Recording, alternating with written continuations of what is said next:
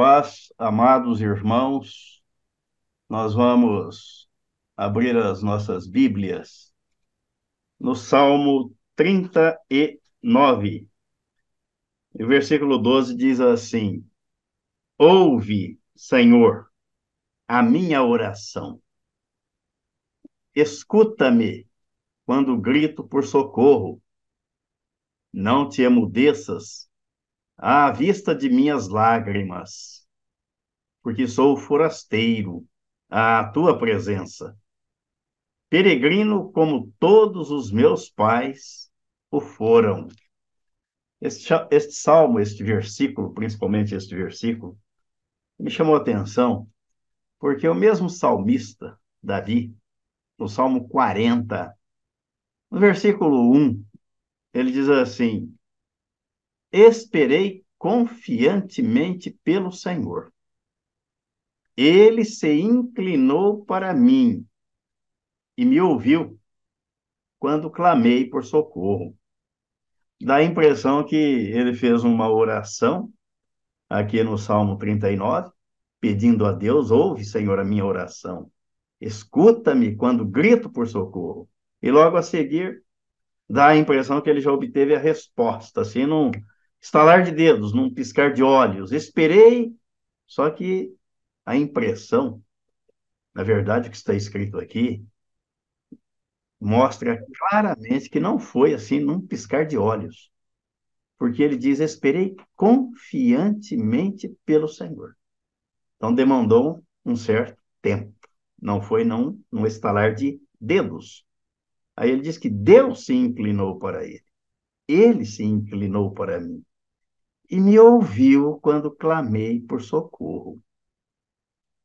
Então, o nosso tema aí, o nosso título da meditação é Ouve, Senhor, a minha oração.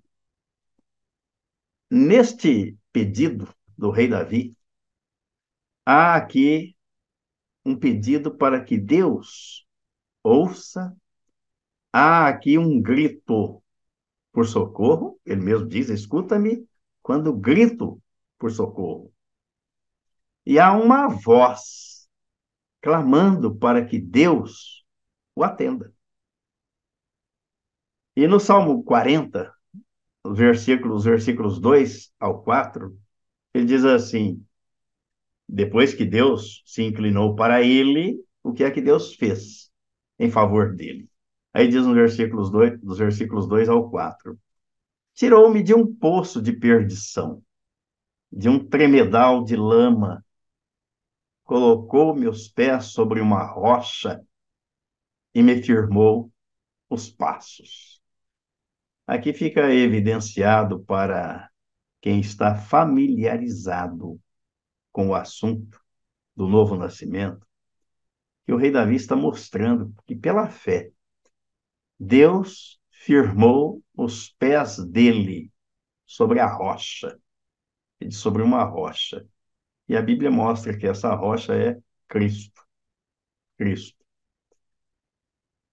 O tirou de um poço de, de perdição, de um tremedal de lama, para mostrar a condição em que todos vivem e vivíamos fora de Cristo. Antes de conhecer a palavra da verdade, o evangelho da graça, antes de tomar conhecimento da obra do Calvário consumada por Jesus, de nos levar no corpo dele, nos incluir no corpo dele, para trocar esta natureza que nos fazia andar na lama, no mundo perdido, no val, na escuridão.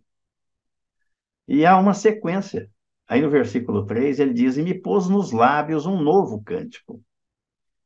Isso mostra a nova condição, ou a condição da nova criatura, daquele que toma conhecimento, daquele que se rende, se entrega, daquele que é regenerado pela palavra e pelo poder de Deus. Então Deus põe nos lábios desta pessoa um novo cântico, um hino de louvor. É o que ele está dizendo aqui não mais a, as cantorias ou as cantarolas do mundo, profanas, mas algo que venha louvar, que venha engrandecer que venha exaltar o nome do Senhor. E ele diz: muitos verão estas coisas, temerão e confiarão no Senhor. A nossa salvação não é para nós, mas é para que outros vejam o poder de Deus atuando na vida daquele que é regenerado, é para servir, de, é para servirmos, como Jesus diz no Sermão da Montanha, de sal da terra e luz do mundo. Quando eu quero dizer que a nossa salvação não é para nós, não é para ficar apenas em nós. Chegou aqui e morreu, estancou. Não, é para ser propagada e passada adiante. Olha, muitos verão estas coisas, temerão e confiarão no Senhor. Se virem você numa, na condição de nova criatura, de filho de Deus, e vão fazer o comparativo entre o antes e o depois. Quem éramos e quem somos. O que fazíamos e o que fazemos. Como era a nossa vida e como ela passou a ser. E ele diz no versículo 4 que feliz, olha, bem-aventurado o homem que põe no Senhor a sua confiança e não pende para os arrogantes, nem para os afeiçoados à mentira. Cristão não pode ter ares de arrogância, roubos de arrogância, de petulância. Não pode. Jesus não teve. E a Bíblia diz que nós devemos ter o mesmo sentimento que houve em Cristo. Filipenses capítulo 2.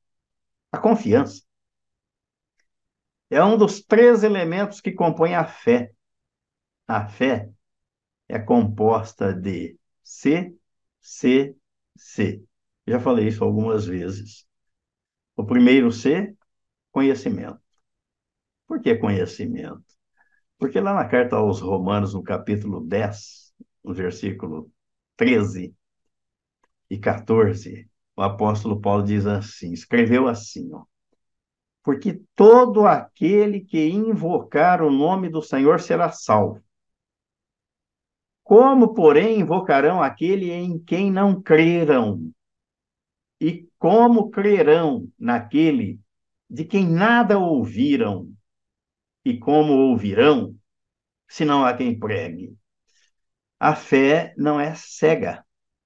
A fé pressupõe conhecimento daquilo que acreditamos, daquilo que ouvimos, daquilo que tomamos conhecimento e por isso acreditamos. Não acredito em algo que eu não conheça, que eu não saiba, que eu não tenha ouvido. O segundo C é a convicção. Conheço, então eu tenho certeza, certeza. Não duvido, não titubeio, não hesito de que aquilo que eu ouvi e que eu tomei conhecimento agora é verdade. Jesus falou que ele é a verdade. Ele garantiu que ninguém vai ao Pai senão por meio dele. Ele é o nosso intercessor, ele é o nosso mediador e ele é o único caminho. Então, eu tenho convicção disso. E o segundo, o terceiro ele elemento C, que é confiança. Então, eu descanso. Eu faço a entrega até me lembro sempre dessa, quando a gente, quando a gente fala em entrega, daquela ilustração do cidadão que entrou na igreja, o pastor estava pregando, fez um apelo para que as pessoas se rendessem, se entregassem, e ele perguntou, e ele estava numa cadeira de rodas, era um tetraplégico, e ele perguntou se Deus aceitava um homem pela metade. Aí o pregador respondeu: aceita, desde que a entrega seja por inteiro mas não aceita um homem, é, aceita um homem pela metade quando a entrega é feita por inteiro, ou a metade de um homem, quando a, a entrega é feita por inteiro, mas não, não aceita um homem por inteiro quando a entrega é feita pela metade.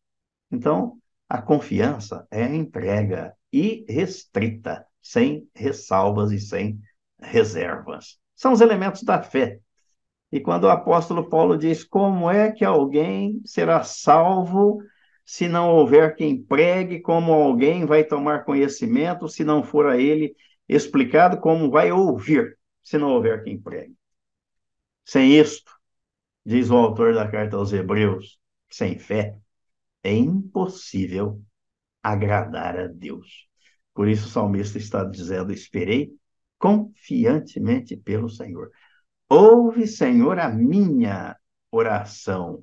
Ouve, Senhor, a minha oração. Escuta-me quando grito por socorro. Nós vemos no registro destes salmos que Deus atendeu e veio em socorro do pedido, do grito, do clamor e da oração feita por Davi. Deus fez por ele o que ninguém jamais poderia fazer.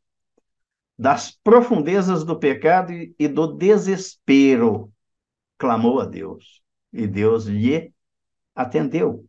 Sua misericórdia o alcançou e o colocou nas alturas das bênçãos, dando-lhe a segurança, erguendo-o do lamaçal do pecado, firmando-lhe os pés sobre a rocha, que é Cristo, e ainda lhe pôs nos lábios um novo cântico, um hino de louvor ao Senhor. A nova criatura tem prazer, tem desejo, tem vontade, tem alegria de louvar ao Senhor.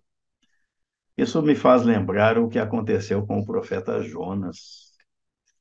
Quando, depois da rebeldia, se rebelou contra a ordem divina de pregar em Nínive e foi para o porto de Jope, comprou uma passagem de navio, desceu para o navio. Do navio ele desceu até o porão do navio, só foi descendo. E do porão do navio ele desceu ao abismo, mais profundo abismo dos mares, tragado por um grande peixe. Mas lá do ventre do peixe ele orou. E Deus ouviu e atendeu a sua oração. Vamos ver o texto, Jonas capítulo 2, versículos de 1, de 1 a 6. Profeta Jonas, capítulo 2, de 1 a 6. Ele diz assim: Então Jonas, do ventre do peixe, orou ao Senhor seu Deus e disse: Na minha angústia, clamei ao Senhor. E ele me respondeu: Do ventre do abismo, gritei e tu me ouviste a voz. Pois me lançaste no profundo, no coração dos mares, e a corrente das águas me cercou. Todas as tuas ondas e as tuas vagas passaram por cima de mim. Então eu disse: Lançado estou de diante dos teus olhos. Tornarei porventura a ver o teu santo templo? As águas me cercaram até a alma Engraçada pergunta que ele faz no versículo 4, né? Eu disse: Lançado estou de diante dos teus olhos. Tornarei porventura a ver o teu santo templo. O que é que abateu o profeta ali naquela hora? Qual foi a, a tristeza, o vazio, a solidão, o medo de não poder cultuar, adorar e louvar a Deus novamente no templo? Versículo 5. As águas me cercaram até a alma, o abismo me rodeou e as algas se enrolaram na minha cabeça. Desci até os fundamentos dos montes. Agora, essa aqui é a escalada descendente de toda pessoa que tenta fugir, que tenta se apartar de Deus. Olhem, vejam a ordem. Desci até os fundamentos dos montes. Desci até a terra, cujos ferrolhos se corroem sobre mim, para sempre. Só foi descendo. A vida fora de Cristo, sem a direção divina, é assim. É uma descida despenhadeiro abaixo, ladeira abaixo. Desci até a terra cujos ferrolhos se corroem sobre mim, se corroeram sobre mim para sempre. Contudo, fizeste subir da sepultura a minha vida. Ó Senhor, meu Deus. Olha um retrato, um apontamento aqui para a nova vida em Cristo. De alguém que está morto, como nascemos mortos espiritualmente, Deus nos faz subir da sepultura e nos dá a vida juntamente com Cristo. Quando ele nos ressuscitou, juntamente com Cristo. O salmista, no Salmo 39, 40, ensina-nos que é Deus quem vem em socorro daquele que clama, daquele que grita por socorro e que nele espera. A ação divina sempre foi no sentido de inclinar-se em favor do pecador, de vir na direção do necessitado. É o oposto do que a religião ensina. A religião ensina que nós devemos buscar a Deus. Mas o Evangelho ensina que Deus veio nos buscar na pessoa de Cristo. Foi Deus quem se inclinou para mim. Foi Cristo quem se inclinou para mim. Foi Ele quem me alcançou. Porque eu estava morto espiritualmente, sem vida. E sem vida eu não tenho vontade. Não tenho livre-arbítrio. Eu só posso fazer a escolha depois que eu ouvir a palavra e comparar entre aquilo que eu sei e aquilo que eu não sabia. E agora tomei conhecimento. Daí a importância da pregação do Evangelho, para mostrar quem é Jesus, o Senhor e o Salvador, e aquele que foi à cruz, para me levar, a mim e a você, no corpo dele, e nos dar a vida eterna. Isso nos mostra, pelo menos aqui, no, nesse texto, salmo que nós estamos vendo, que Deus vem em direção ao necessitado para erguê-lo da sua baixeza, porque ele está caído no fundo do abismo, ou como a gente costuma dizer, no fundo do poço. Segundo, ele vem para nos tirar do lamaçal do pecado e nos colocar em Cristo. Foi isso que Davi disse no Salmo 40, no versículo 2. Tirou-me de um tremedal de lama e firmou os meus pés sobre a rocha, que é Cristo. Terceiro, ele vem para purificar-nos de toda a imundícia. É isso que Deus disse através do profeta Ezequiel no capítulo 36, no versículo 25. Ele diz: Então aspergirei água pura sobre vós. A água pura que é a palavra de Deus, é a palavra e ficareis purificados, porque Jesus disse que é a palavra que nos santifica, né? João 17, 17. Santifica-os na verdade, a tua palavra é a verdade. João capítulo 15 também, ele diz que nós já estamos limpos pela palavra. E ficareis purificados de todas as vossas imundícias e de todos os vossos ídolos, vos purificarei. A palavra de Deus quem faz esta limpeza, essa purificação. E quarto, ele vem para nos sustentar com a sua graça. Abrir os nossos olhos para que vejamos. Isso nós podemos perceber exatamente num fato ocorrido com o profeta Eliseu, um fato marcante na Bíblia, que clamou para que Deus abrisse os olhos do seu assistente, que não conseguia ver pela fé, a presença e a ação de Deus. Vale a pena lermos o que está escrito aqui no segundo livro dos Reis, no capítulo 6. Segundo livro dos Reis, capítulo 6. Versículos 8 ao 17. O rei da Síria fez guerra a Israel e, em conselho com os seus oficiais, disse: Em tal e tal lugar estará o meu acampamento. Mas o homem de Deus mandou dizer ao rei de Israel: Guarda-te de passares por tal lugar, porque os Círios estão descendo para ali. O rei de Israel enviou tropas ao lugar de que o homem de Deus lhe falara e de que o tinha avisado, e assim se salvou, não uma nem duas vezes. Então, tendo se turbado com este incidente, o coração do rei da Síria, chamou ele os seus servos e lhes disse: Não me fareis saber quem dos nossos é pelo rei de Israel? Respondeu um dos seus servos: Ninguém. Ó rei, quer dizer, não havia conspiração ali. Ninguém. ó rei meu senhor. Mas o profeta Eliseu, que está em Israel, faz saber ao rei de Israel as palavras que falas na tua câmara de dormir. Ele disse: Ide e vede onde ele está, para que eu mande prendê-lo. Foi-lhe dito: Está, eis que está em Dotã. Fácil, né? Vamos lá prender o profeta. Vamos mandar prender o profeta. Então enviou para lá cavalos, carros e fortes tropas. Chegaram de noite e cercaram a cidade. Tendo se levantado muito cedo o moço do homem de Deus e saído, eis que tropas, cavalos e carros haviam cercado a cidade. Então o seu moço lhe disse: Ah, meu senhor, que faremos? Onde é o que é que o moço viu?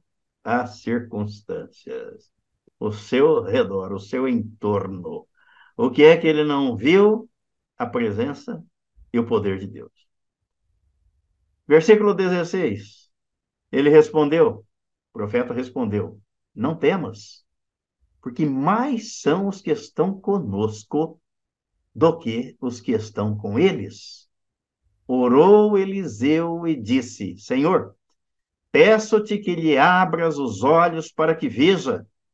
O Senhor abriu os olhos do moço e ele viu que o monte estava cheio de cavalos e carros de fogo em redor de Eliseu, que ele não havia visto antes. Foi preciso que Deus lhe abrisse os olhos. Assim acontece conosco. Muitas das vezes precisamos pedir que Deus abra os nossos olhos para que vejamos o seu poder e a sua grandeza e deixemos de olhar para as circunstâncias. Mas vamos ouvir um louvor que o irmão Palmieri compôs em cima desse texto, deste episódio. Senhor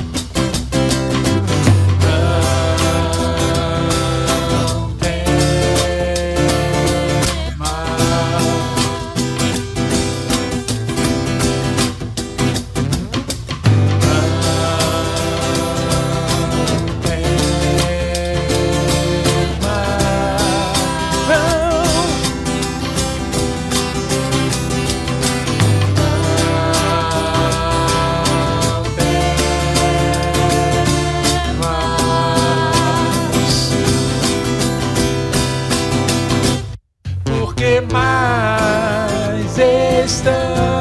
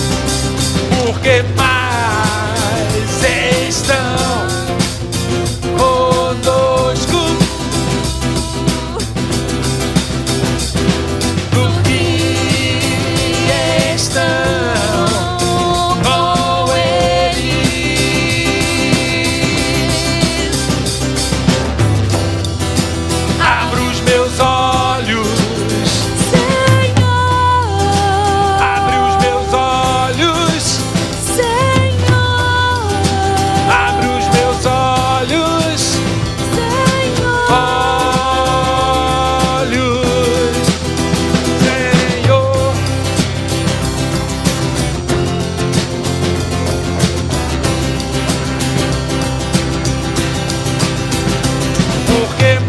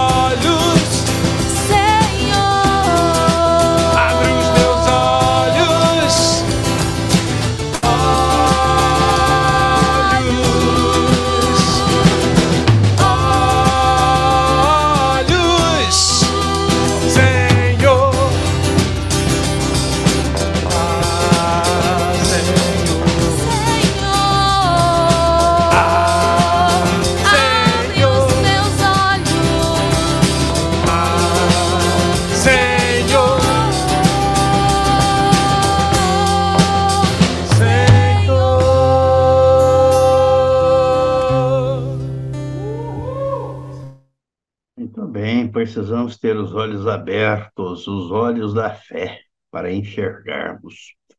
Vamos prosseguir aqui.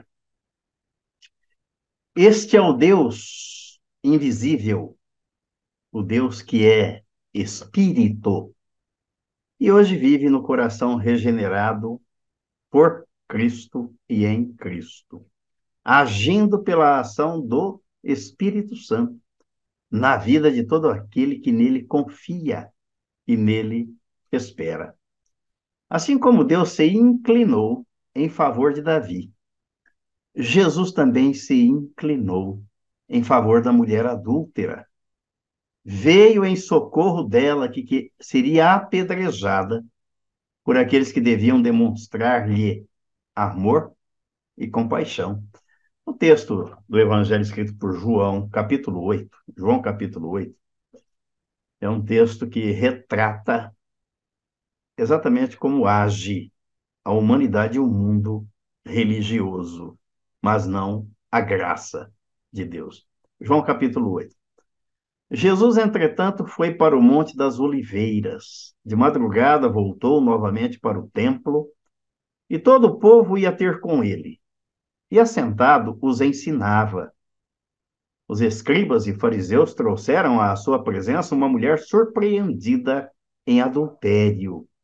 E fazendo-a ficar de pé no meio de todos, disseram a Jesus: Mestre, esta mulher foi apanhada em flagrante adultério.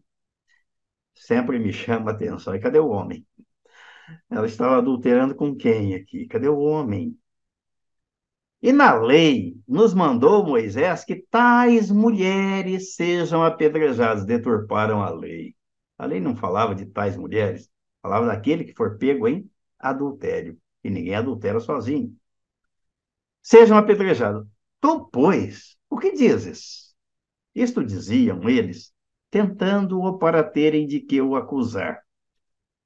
Mas Jesus, inclinando-se, escrevia na terra com o dedo. Como insistissem na pergunta, Jesus se levantou e lhes disse: Aquele que dentre vós estiver sem pecado, seja o primeiro que lhe atire pedra. E tornando a inclinar-se, continuou a escrever no chão. Eu li, até preguei certa feita sobre esse texto, e li num livro, uma literatura, e o que Jesus escrevia no chão, a Bíblia não relata o que ele escreveu, mas dá para compreender diante do quadro. É razoável. Jesus estava escrevendo assim: aqui termina a lei e começa a graça. Porque, como eles estavam fazendo uma acusação baseada na lei de Moisés, eles estavam ali diante da graça de Deus, revelada na pessoa de Cristo. Versículo 9. Mas ouvindo eles esta resposta e acusados pela própria consciência, foram se retirando um por um, a começar pelos mais velhos até os últimos, ficando só Jesus e a mulher no meio onde estava. Erguendo-se Jesus e não vendo a ninguém mais além da mulher, perguntou-lhe: Mulher, onde estão aqueles teus acusadores? Ninguém te condenou? Respondeu ela: Ninguém, Senhor. Então lhe disse Jesus: Nem eu tampouco te condeno. Vai e não peques mais. Acusada pela lei, absolvida pela graça. Condenada pela lei, salva pela graça. É sempre assim. A graça antecede o juízo. A graça faz tudo a quem nada merece. A mulher não mereceu a absolvição, mas foi absolvida pela graça. A misericórdia não retribui o que o pecador merece. Graça e misericórdia andam juntas. Somos assistidos por, assistidos por elas na caminhada de fé, conduzidos à oração e à adoração diante daquele que tudo fez, sem nada pedir em troca no relacionamento com Deus, não há barganha, não há negociação, não há conchavos. O justo vive pela fé. É alcançado pela graça de Deus mediante a fé. E sem fé, a Bíblia diz que é impossível agradar a Deus. O socorro divino vem ao encontro daquele que clama e espera no Senhor. Quando gritamos por socorro, é porque reconhecemos a nossa falência, que chegamos no fundo do poço, que não temos mais forças, sentimos-nos impotentes, incapazes de lidar com aquele problema ou determinada situação. Então o Senhor graciosamente vem socorrer-nos, assim como Jesus fez com aquela mulher pega em flagrante adultério.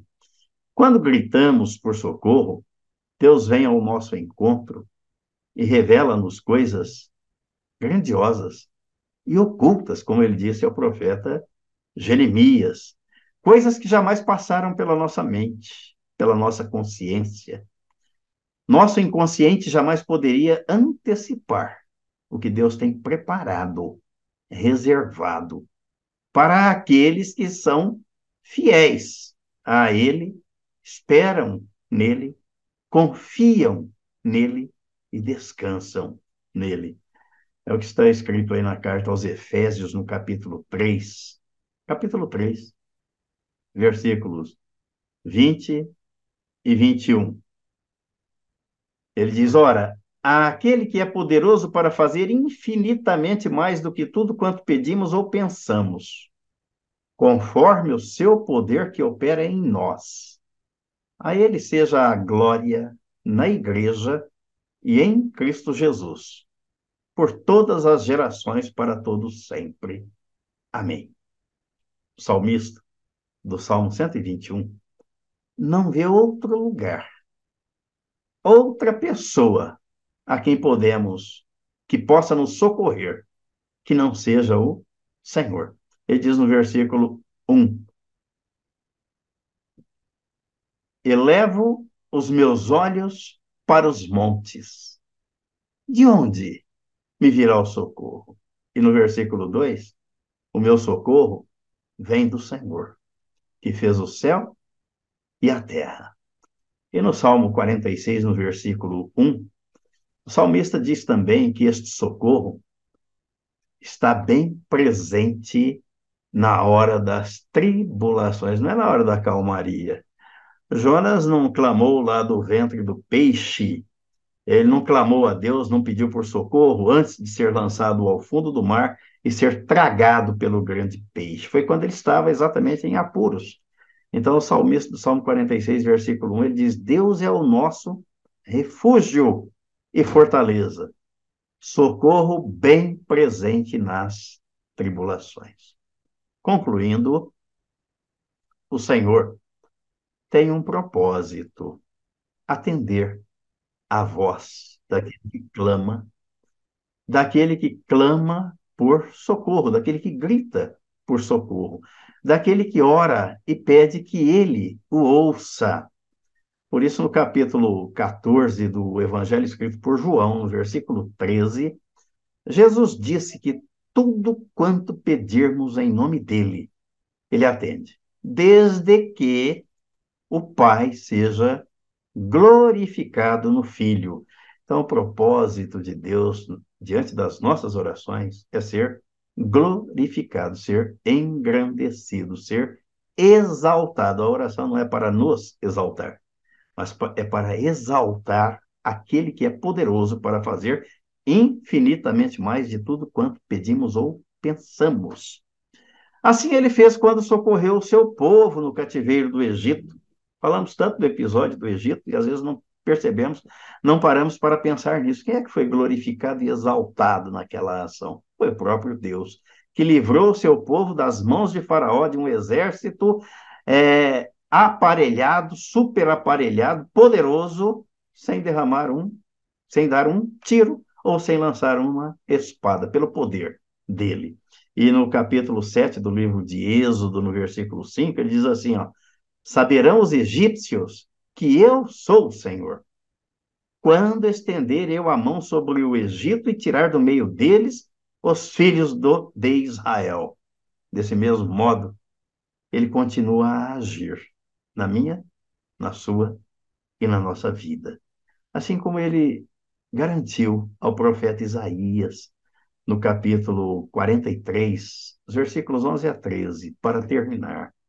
Ele disse assim: Eu, eu sou o Senhor, e fora de mim não há Salvador. Eu anunciei salvação, realizei-a e a fiz ouvir. Deus estranho não houve entre vós, pois vós sois as minhas testemunhas, diz o Senhor. Eu sou Deus. Ainda antes que houvesse dia, eu era. E nenhum há que possa livrar alguém das minhas mãos.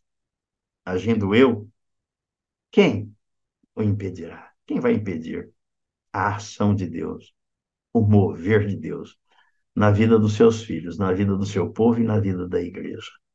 É esse Deus que nós devemos orar, buscar, confiar e nos entregar de toda a alma, de todo o coração, sem reservas e sem restrições. Amém e amém.